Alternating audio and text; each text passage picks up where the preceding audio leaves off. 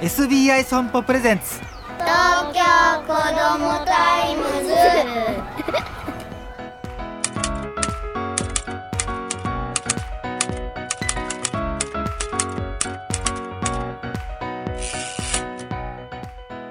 おはようさんさん東京子どもタイムズ編集長の杉浦太陽です。今週のトピックはこちら。肉食恐竜の子供の食事。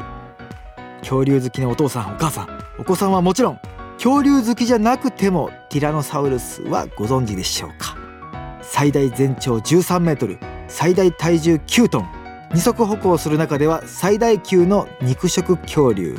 7000万年前から6600万年ぐらい前の北アメリカ大陸に生息していました。今回の主役はそのティラノサウルスそのものではなくティラノサウルス科に属する最大8から9メートル体重2.5トンほどのゴルゴサウルス。肉食恐竜の子供が何を食べていたのか明らかになった。ナショナルジオグラフィックがそう伝えております。肉食恐竜は成長すれば強靭な顎と歯の力で何でも噛みちぎることはできる。でも噛む力が弱い子供が何を食べていたのかは長年の謎だったんですね。今回調査研究されたのは2009年にカナダで発見された若いゴルゴサウルス。翌年のクリーニング作業中に肋骨の間から突き出した骨が見つかりそれはシチペスという頭がオウムに似た恐竜の子供の足の小さな骨で胃袋には2頭分のシチペスの後ろ足だけがあったんですね。それは鶏肉で言えばももとかドラムスティックにあたる部位です。研究チームは子供のゴルゴサウルスが肉厚で筋肉がたっぷりある部分を選び丸飲みして食べていたと推測しております。